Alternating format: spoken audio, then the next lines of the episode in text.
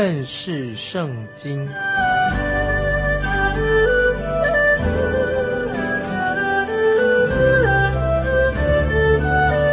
认识上帝的话，把上帝的话带到全世界。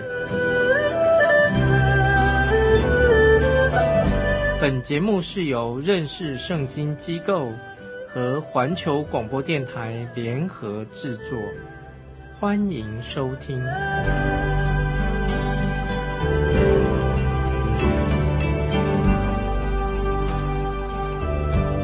亲爱的听众朋友，你好，欢迎你收听认识圣经这个节目，我是麦基牧师。主耶稣向耶路撒冷前进的时候，他第四次向门徒宣告，他要去耶路撒冷的主要的目的是什么？我想我们知道，主耶稣就是为了你，为了我，要上十字架为我们舍命。没有想到西比泰儿子的母亲，他为他两个儿子向主耶稣在天国的时候求官，要做官。请继续看二十四节，马太福音二十章二十四节。那十个门徒听见，就恼怒他们兄弟二人。你知道他们为什么这么生气吗？因为这些门徒也很想要得到那个高的位置。接着我们看二十五到二十七节，耶稣叫了他们来说：“你们知道外邦人有君王为主治理他们。”有大臣超权管束他们，只是在你们中间不可这样。你们中间谁愿为大，就必做你们的用人；谁愿为首，就必做你们的仆人。这是主耶稣对于服侍和谁为大的新的注解，这也是对每一位愿意服侍的人的做了一个很好的提醒。如果你想参加教会的诗班的话，请你不要争着想要自己出头独唱。如果你要去传福音的话，不要去排挤其他的传福音的人、其他的传道人。如果你想要成为教会里的一个童工，不要牺牲别人，而使自己得到那个职分。主耶稣在这里说的很清楚：如果你想好好的服侍主耶稣的话。你最好是要做佣人，要低调的做仆人。现在主耶稣和门徒已经快走到耶路撒冷去了。这个时候，耶稣第五次告诉他的门徒，他将要受难的事情，他要定十字架的事。我们看二十八节，正如人子来，不是要受人的服侍，乃是要服侍人，并且要舍命做多人的赎价。这一节是在一个伟大、很伟大的经文，很了不起。每一个基督徒都应该把它背诵下来，常常记在心里面。一有机会，当我们为主耶稣做见证的时候，就可以告诉人说：主耶稣他为什么来到这个世界上？主耶稣是为我们做了一些什么事情呢？因为很多人到现在还搞不清楚耶稣为什么来到这个世界上。接着我们看二十九节，他们出耶利哥的时候。有极多的人跟随他，主耶稣和门徒要经过耶利哥，到耶路撒冷城去。这是人从耶路撒冷要回到耶利哥的方向。那个地方常有盗贼出没，主耶稣要从耶利哥城上到耶路撒冷去。耶稣将要与贼一同定死。耶稣定十字架的时候，旁边有两个强盗，所以耶稣上耶路撒冷，他与强盗同定。主耶稣所走的路，是你我永远都不想去走的一条路。我们只能用信心来接受主耶稣做我们的救主，因为他替我们钉死在十字架上。还有重要的一点，有些人认为主耶稣在受审判的时候，他没有为他自己辩护。我们知道主耶稣从来不为自己辩护，因此人就认为基督徒也应当遵循这个原则。可是，有的时候主耶稣他也为自己辩护。当主耶稣到耶路撒冷要钉十字架受死的时候，那个时候他没有辩护，因为他是去代替、代替我、代替你为我们的罪而死，因为我们都是有罪的。所以主耶稣他没有为这个事情做辩护。这是为什么主耶稣在受审的时候、受审判的时候，耶稣不发一言的原因，因为他承受了你我的罪，我们的罪加在他身上。接着我们看第三十节，有两个瞎子坐在路旁，听说是耶稣经过，就喊着说：“主啊，大卫的子孙，可怜我们吧！”我很欢喜这两个瞎子，因为没有人能够使他们闭嘴。他们大声叫：“大卫的子孙，可怜我们吧！”看三十一节，众人责备他们，不许他们作声，他们却发喊着说：“主啊，大卫的子孙，可怜我们吧！”请你注意，他们很正确的称呼主耶稣，称他为主。他说：“主啊，大卫的子孙。”他们知道主耶稣有君王的身份。我们也曾经看过一个迦南妇人，她也是首先称耶稣为。大卫的子孙，但是主耶稣也提醒那位妇人，不能用这种方式来称呼他。他要求他不要这样做，因为现在啊，这两个犹太人他可以，因为他们就是犹太人，他们可以用这样的称呼来大卫的子孙来称呼主耶稣，而且他们就得到了主耶稣的回应。接着我们看三十二、三十三节。耶稣就站住，叫他们来说：“要我为你们做什么呢？”他们说：“主啊，要我们的眼睛能看见。”这两个人很明显的，他就是瞎子。为什么主耶稣还要问他们呢？为什么要问他们说：“你要我为你们做什么？”亲爱的听众朋友，当你来到主耶稣面前的时候。你要告诉主耶稣，你到底需要什么？如果你是想要得到救恩，那么你就要告诉主耶稣，你自己是一个罪人，你需要主的救恩。如果你不那么做，那你就不能得救。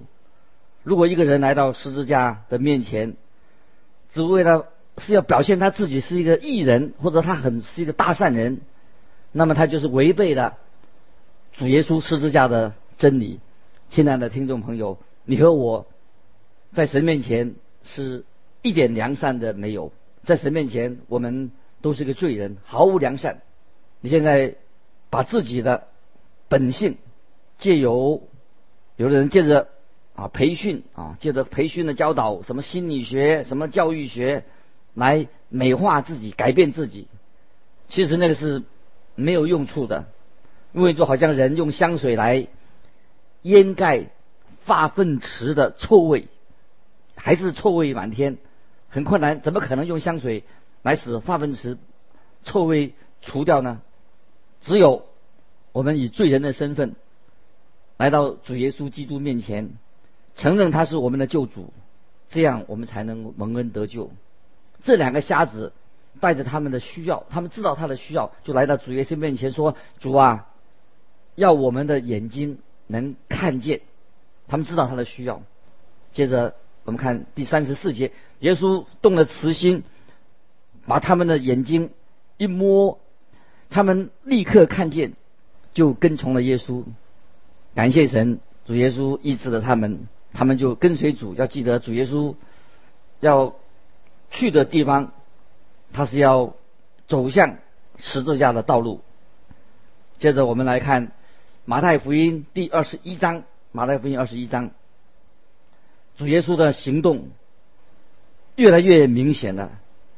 主耶稣现在他是要以一个新的角色来进入耶路撒冷城，在之前，耶稣都是很低调的进到这个城市，现在他是要为要表明他自己是君王的身份，他。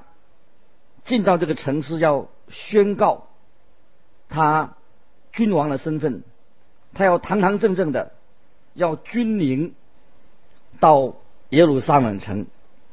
主耶稣他也曾经有两次的去洁净圣殿，这是他第一次宣告他就是那位君王。我们也看见主耶稣诅咒无花果树。耶稣为什么要诅咒无花果树呢？都象征说他要面对那些向他挑战的当时的宗教领袖，所以耶稣借着这个比喻来指责他们是有阴谋的，他们要阴谋来杀害主耶稣。你会看出主耶稣他在这里，他很坚决，耶稣很慎重。他做这件事情很谨慎，因为耶稣要朝着他所定的救恩的计划前进，并且使他们按着他的步骤跟时间来做这些事情。这是主耶稣选择这种方式来成就他救赎的工作。整个事件都在主耶稣的掌握之中。当主耶稣上十字架。受难的时候，更加显出他就是一位君王。我们看二十一章一到三节，耶稣和门徒将近耶路撒冷，到了伯法奇，在橄榄山那里，耶稣就打发两个门徒，对他们说：“你们往对面村子里去，必看见一匹驴拴在那里。”还有驴驹同在一处，你们解开，牵到我这里来。若有人对你们说什么，你们就说主要用他，那人必立时让你们迁来。虽然很多人认为这件事也好像是一个神机，但是我觉得这个好像不太像是一个神机。我相信。这是一个很自然的啊，一个很普通的事。也许耶稣在上一次他到耶路撒冷去的时候，就和一些人安排好了，以便在下一次耶稣可以骑着驴驹进城，他可以先告诉的朋友他将要做的事情，而他们也同意在逾越节晚餐的时候为耶稣一切准备齐全。我猜想，主耶稣会跟他们说，他会差派两个门徒来说，主要用他，要用这个驴驹作为暗号。我认为，从这个角度来看，整个事情发生的事啊，会比较好。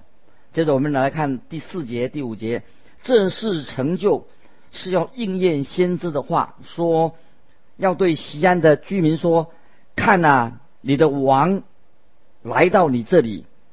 是温柔的，又骑着驴，就是骑着驴驹子。这段经文是引用旧约撒加利亚书旧约撒加利亚书九章九节的话。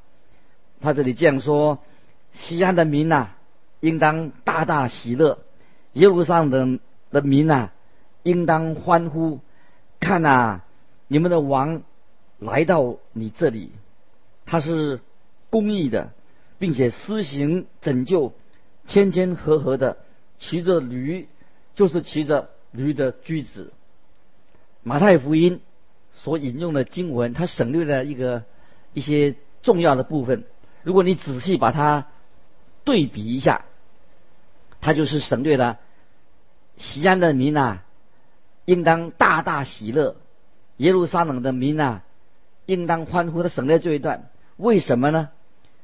因为主耶稣这个时候他并不是为了庆祝而进入耶路撒冷城，那是在主耶稣从天上再来的时候才会发生的事情。还有，他也省略了旧约的撒加利亚书，说到他是公义的，并且施行拯救。这个拯救哦，在旧约这个字是有胜利的意思，打胜仗胜利了。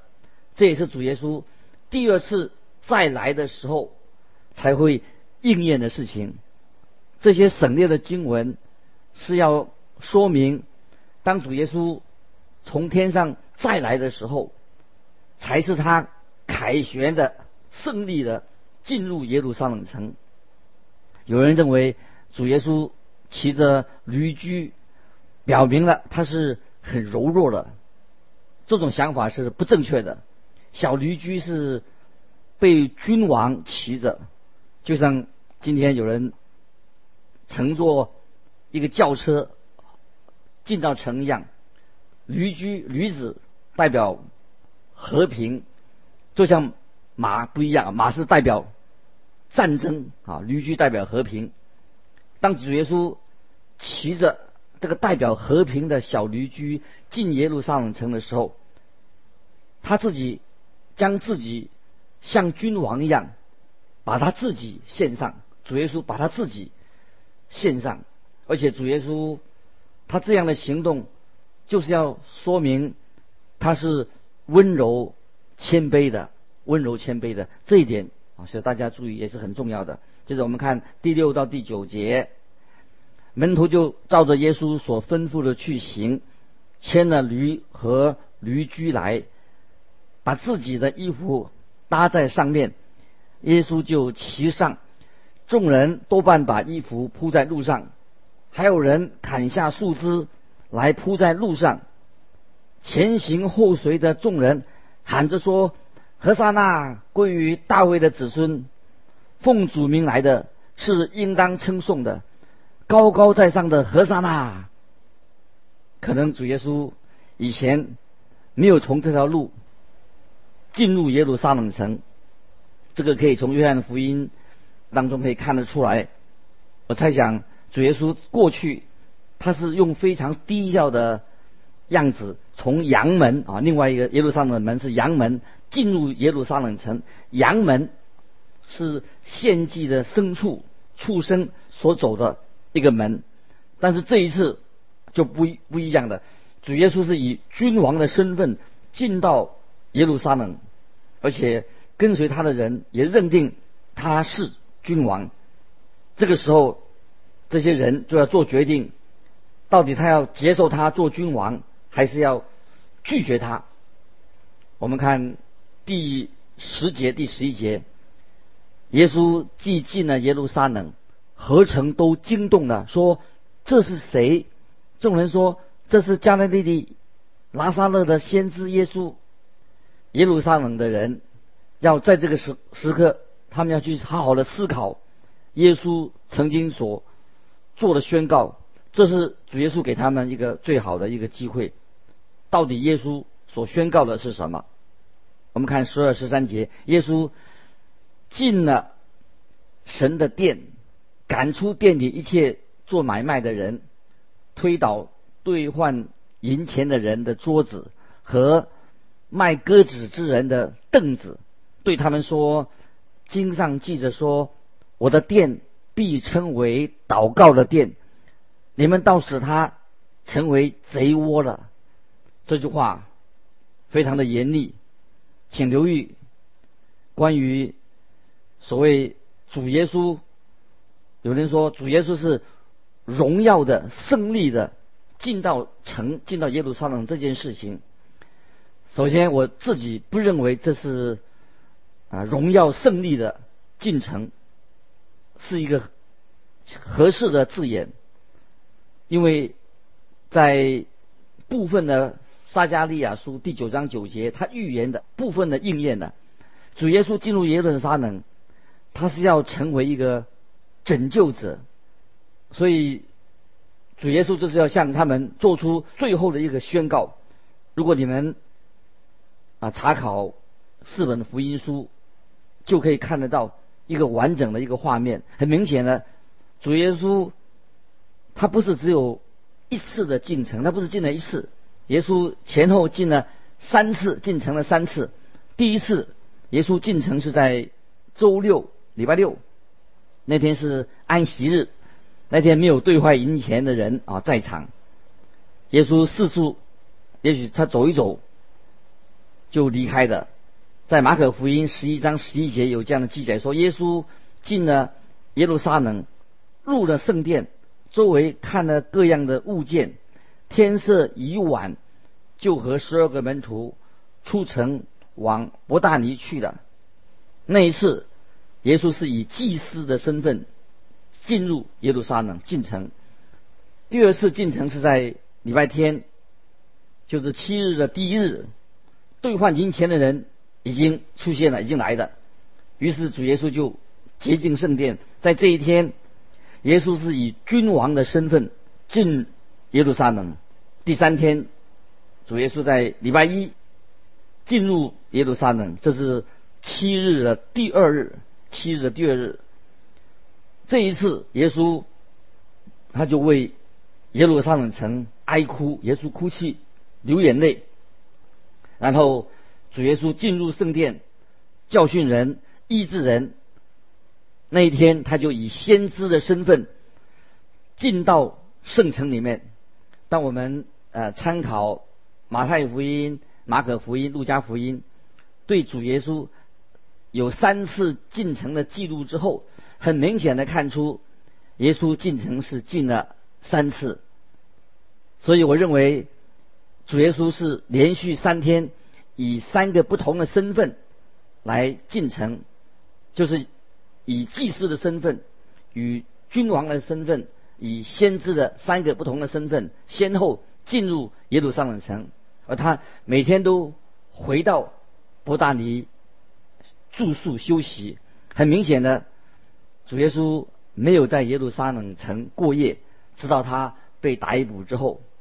要记得我们所谓的荣耀的进程，耶稣主荣耀的进程啊，却是在以十字架做结束。耶稣最后定死在十字架上，但是主耶稣将会第二次从天降临的时候，再来的时候，才算是主耶稣荣耀的。进程，在希伯来书九章二十八节这样说：像这样，基督既然一次被献，担当了许多人的罪，将来要向那些等候他的人第二次显现。这并与罪并与罪无关，乃是为拯救他们。这是在希伯来书九章二十八节，还有撒加利亚书。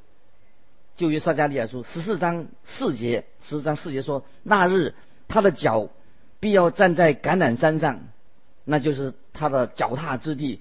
当主耶稣进入耶路撒冷城的时候，那个时候才会是荣耀的进城。因此，我们不能称这三次主耶稣进城的记载啊是荣耀的进城，因为他是正走向十字架的道路，他要在十字架上。”为你我的罪而定死。当主耶稣洁净圣殿之后，许多人向他求助。接着我们看第十四节，在店里有瞎子、瘸子到耶稣跟前，他就治好了他们。请留意马太福音说到有许多人得到医治。接着我们看第十五节，祭司长和文士看见耶稣所行的奇事，又见小孩子在店里喊着说。